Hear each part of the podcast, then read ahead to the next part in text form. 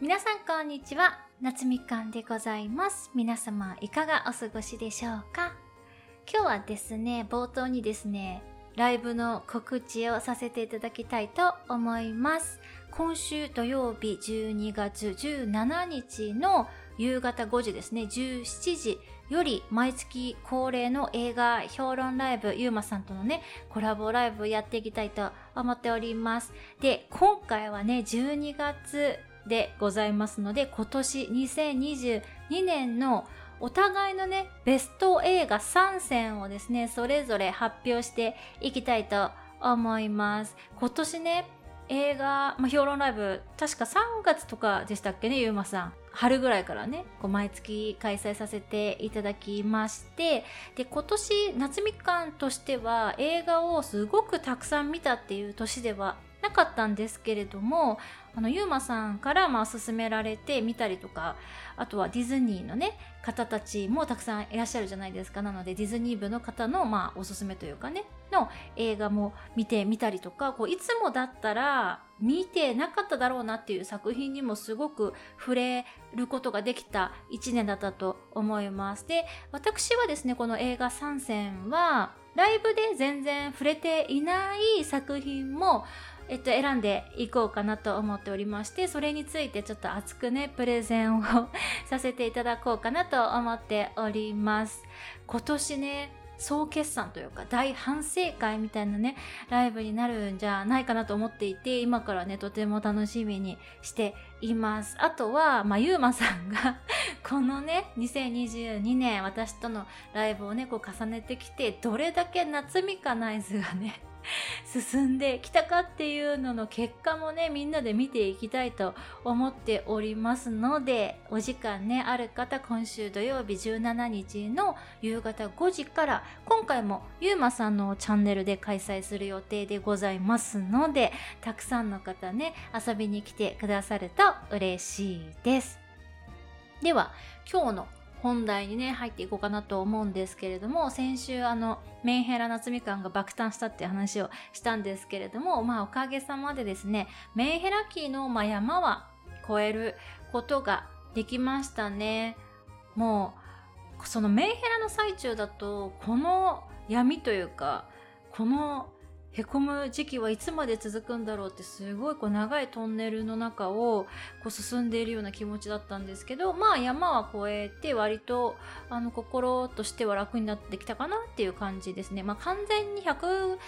抜けたとは言い切れないんですけれどもまあまあまああの先週に比べたら全然気持ちが穏やかな状態で過ごせるようにはねなっております。で私がまあすごく苦手なこととして感情を伝えるっていうことがあるんですよ。これ多分この前も話したと思うんですけれども、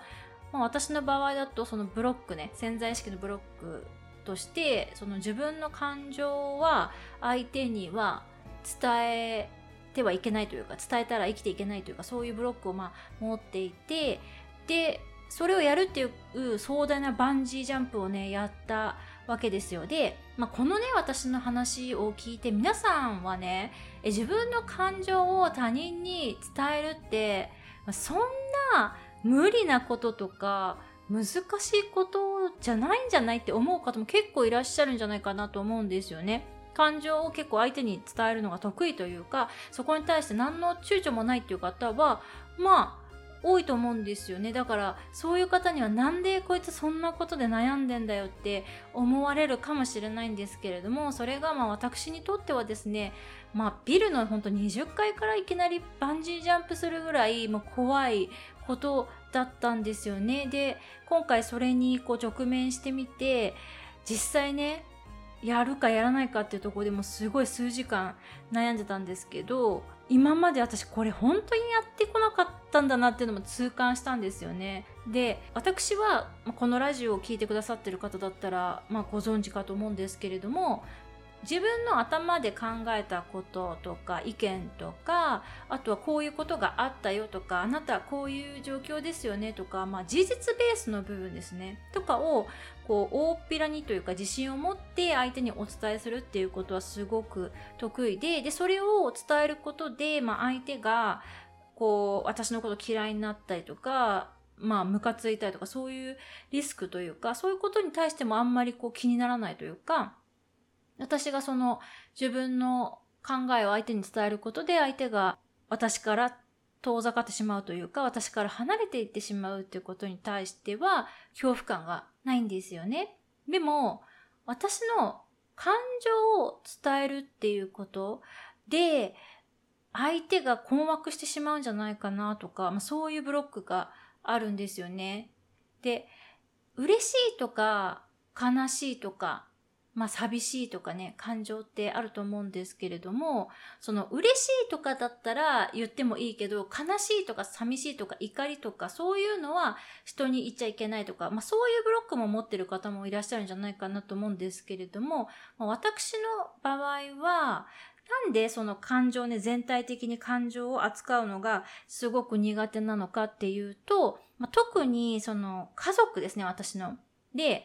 特にその中でも父親がすごく感情的な人なんですよね。すぐ怒るし、で、それをこう幼い時からずっと、まあ、見てるじゃないですか。で、その中で、え、そんな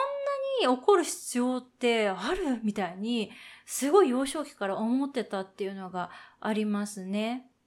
だから、これはなんか、怒られるとこっちはすごい嫌な気分になるじゃないですか。しかもそれがその理不尽なことだったりとかするともう余計に苛立つじゃないですか。こちらとしてはね、なんで？みたいに思うじゃないですか。だから、それをこう、見て育ってしまったから、これは良くないことなんだなっていうのを、すごくそこで学習してしまったっていうのがありますね。で、もう、あの前回お話しした通りなんですけれども、感情にいいとか悪いとかって本当はないんですよね。喜怒哀楽全部感じていいんですよ。で、怒りも悲しみも感じていいっていうことだとしたら、それをま相手に伝えてもいいんですね。相手に絶対伝えなきゃいけないっていうことじゃなくって、それを相手に伝えもいいし伝えなくてもいいっていうチョイスがあるよっていうことで、で、伝えるっていうのは、その自分が伝えたいかどうかっていう欲の部分をちゃんと見ようっていうことなんですよ。で、私はその家族のね、振る舞いをこうずっと見て育って、感情っていうのをこう表に出すっていうことは、相手を不快にしてしまうってこともあるんだなっていうのを分かってしまったので、そこからすごくく感じること自体を抑圧しすぎてしまっていて、で、その感情自体を感じることが苦手だったんですよ。嬉しいとか悲しいとか寂しいとか怒りとか、そういう全部の喜怒哀楽が感じることがすごく苦手です。で、もう今回そのメンヘラってね、胃に穴がもうほんと開くかもっていうぐらいに、その負の感情っていうのにどっぷり使ってみて感じてみたんですよね、数日間。で、感じきったら、あ、なんか大丈夫かもってね、思えてきたんですよ。もうこれは、もうほんとある瞬間にね、そういう風になったんですけど、で、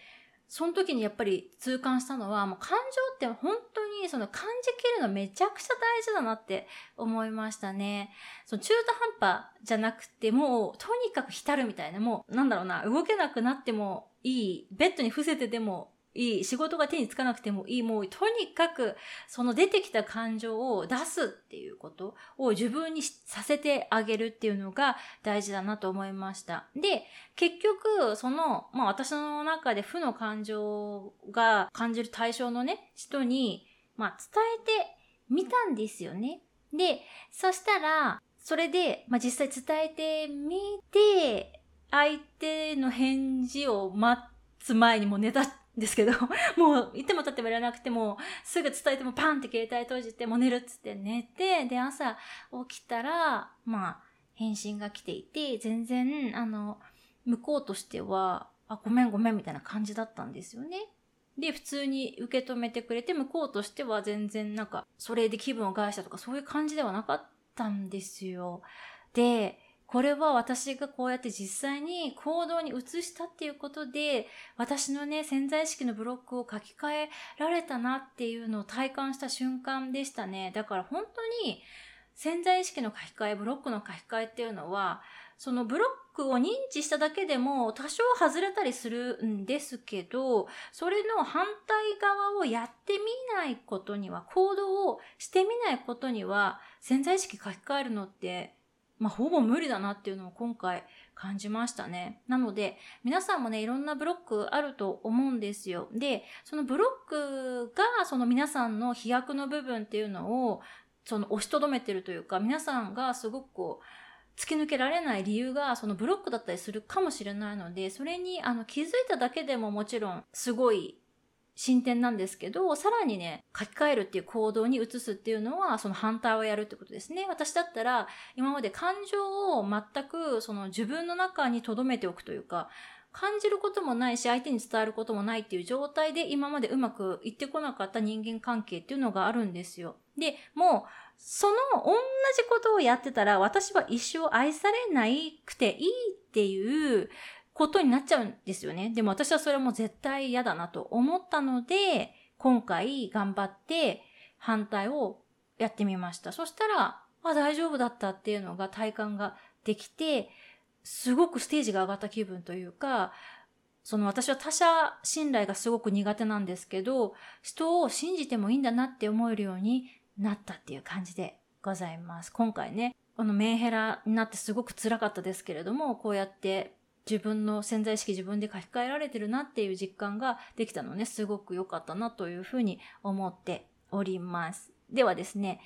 次のネタなんですけれども、まあガラッとね、話を変えていきたいと思います。先日ですね、某コミュニティで、まあ、知り合って、で、スタイフでもね、今でも仲良くしてくださっている、まあ、友人のね、方が上京されたんですよ。なので、その日に合わせてランチをね、一緒に食べてきてね、すごい楽しい時間で、ほんとね、おしゃべりしてたら時間がね、あっという間でね、ほんとね、名残惜しいっていう感じだったんですけれども、そのね、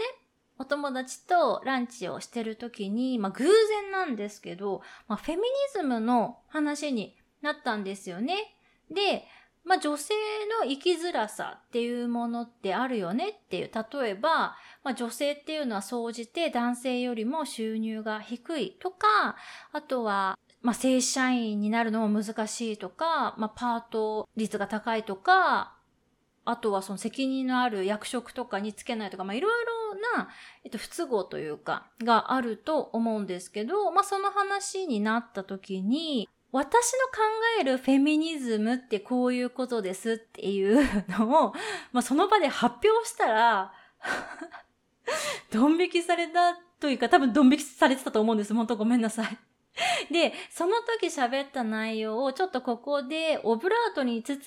バージョン、まあ多分これ炎上するなっていう感じの内容なので、ちょっと遠曲表現バージョンで皆様にもお伝えしていこうかなと思っております。で、まあ、女性の生きづらさっていうのは、今も言った通り、例えばお子さんがね、いると、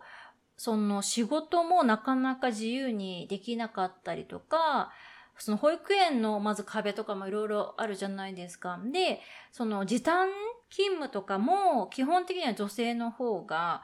やらなきゃいけないんですよね。旦那さんの方が時短勤務するのって多分レアケースだと思いますし、あとはその復職した後もどうせあの人時短だからみたいな感じでそのフルフル働かせてもらえないというか簡単な作業しかさせてもらえないとかあとはまあ、面接とか行ってもお子さんが病気になったら預け先とかあるんですかとかねそういう質問をされてしまったりとかまあその女性っていうだけでなかなか仕事の部分で不都合があったりとか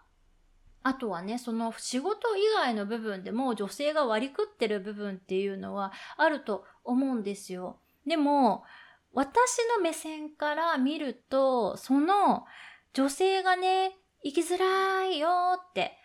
私たちすごい辛いよって声を上げたとしても、現実って変わってないんじゃないかなって思うんですね。今までも、ここ最近というか、そのフェミニズム的なムーブメントっていうのはもう10年以上叫ばれていることだと思うんですよ。でも現実ってほぼほぼ変わってないじゃないですか。で、私はそれって皆さんが辛いって言ってるだけ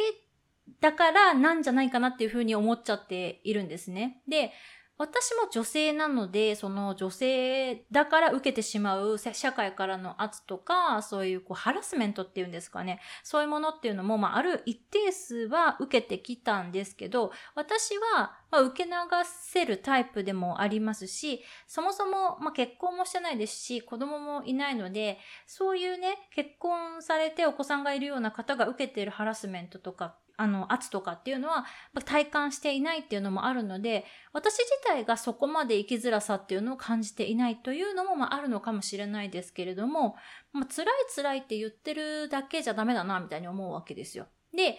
そのなんで女性が割を食ってるのかっていうところに着目しないと意味がないんじゃないかなというふうに思います。で、私目線というか、宇宙人目線でそのフェミニズムを見たときに、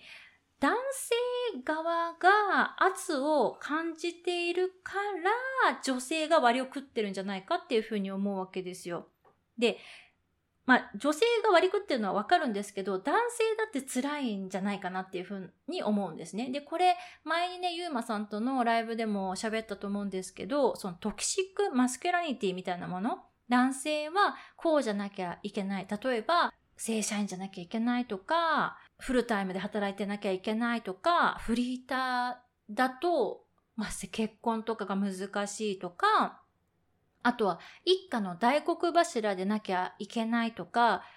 その社会からの圧っていうのは男性もかなり受けているんですよ。で、男性がその一家の大黒柱になるためには、そちらの方の収入を上げなきゃいけないじゃないですか。だとすると女性側の方を減らさなきゃいけないっていう風になると思うんですよ。だから、この社会から男性にかけられてる圧っていうものを多少でも取り除かない限り女性の立場っていうのは改善しないんじゃないかなというのが夏みかんの思うところなんですよ。で、私、大学にね、入った時に、最初卒論は男性学で書こうかなっていうふうに思ったんですよ。で、男性学っていうのは、その私が今言ったような、男性が男性だから受けてしまう社会からの圧っていうものを、まあ、学問したりとか、その、まあ、女性学の反対なので、その男性ってこういう生き物っていうか社会的にこういう生き物だよねみたいなものを学問するものなんですけれども、それで卒論を書くことで女性の生きやすさっていうものにも貢献できるんじゃないかなっていうふうに最初思ったんですけど、でも女性である私が男性学をやるっていうことに対して、で、それで卒論を書くっていうことって、ちょっと受け入れがたいのかなって思っちゃったんですよ。変っていうか、例えばですけど、女性学もあるじゃないですか。で、女性学を学問してる人が男性ってなった時にね、いや、あなた、女性じゃないのに女性のことをな、どうやって理解してるんですか？とかって思っちゃうと思うんですよ。で、それと同じ違和感を多分私が男性学をやることで感じてしまう人がいるんじゃないかなって、お前男じゃないのに、その男の辛さなんてなんでわかるんだよっていうふうに言う人も多分いるでしょうし、でもそれは正論だなっていうふうに思うんですよね。私が本当の意味で男性の辛さっていうのを理解することっていうのは無理ですよね。客観的に、その、まあ、インタビューするなり、アンケート取るなり、お話を聞くなりで、こういうことがあるなとかデータを見たりとかしてね、こういう圧あるよねっていう指摘とかはすることはできたとしても、私ごとに落とし込むっていうことは、まあ無理じゃないですか。私が女性である限り。なので確かにそれを、今の時点でそれを私が卒論として書くっていうのは、身分不相応というか、ちょっとおこがましいのかなと思って、今は家族社会学っていう方で、その分野で卒論書こうと思ってるんですけれども、なので、女性、ちょっと何が言いたいかね 混乱してきたんですけど、女性の生きづらさっていうのはどこが起点かってまたちょっと復習になるんですけど、って考えた時に、やっぱりそれは男性が辛いからなんだよなって思ったら、なんかやらなきゃいけないことがちょっとずつ変わっていくんじゃないかなっていうふうに思うんですよね。私たちがどれだけ辛いかっていうことを叫び続けたとしてもなかなかね、変わることは難しいんじゃないかなって思うんですよ。で、それは私が辛いよ、こんなに大変な思いしてるよって言わん言う意味はないっていう意味ではないんですよ。言っていいんですけど、でもそのアクションだけを続けていくことに対して私はちょっと疑問を呈しているというポジションでございます。で、この問題はあの日本だけじゃなくて世界中で問題として認識されていることでもあると思うので、まあ例えばアメリカとかね、他の国であればもうちょっとこう研究が進んでたりとかね、するかもしれないので、またそういう論文とかね、あったらここでもね、紹介していきたいなと思うんですけれどもあの皆さんがぜひねコメント欄とかでシェアいただきたいんですけれども、まあ、男性の方だったら男性が受けてる圧についてこういうのもありますよとかあとはま女性の方もその妊娠とか結婚とか出産とかそういうこと以外にも、まあ、女性っていうだけでこういうね圧とかハラスメントとかがねありますよねとかってあったらぜひぜひコメント欄でねシェアしていただけると嬉しいです。私はね、まあ、一人で仕事してるっていうのもあるんですけどそういう社会的な圧っていうものをあんまり受けないで済んでいると思うんですよね。でそれはすごくラッキーだと思うんですよ。でもすごく関心がある分野。ですし私も今後今日の時点で私のフェミニズムっていうのはこういう意見ですけれども徐々に皆さんのお話とか聞くにつれて私の意見ももちろん変わっていくかもしれないのでまたねこれが正解ですっていう解決策がない問題だと思うので今後もねいろいろ考えていきたいなと思っておりまして何かねまた思うことがあったらここでも発表していきたいなと思っております。それではまた次のエピソードでお会いいたしましょう。バイ。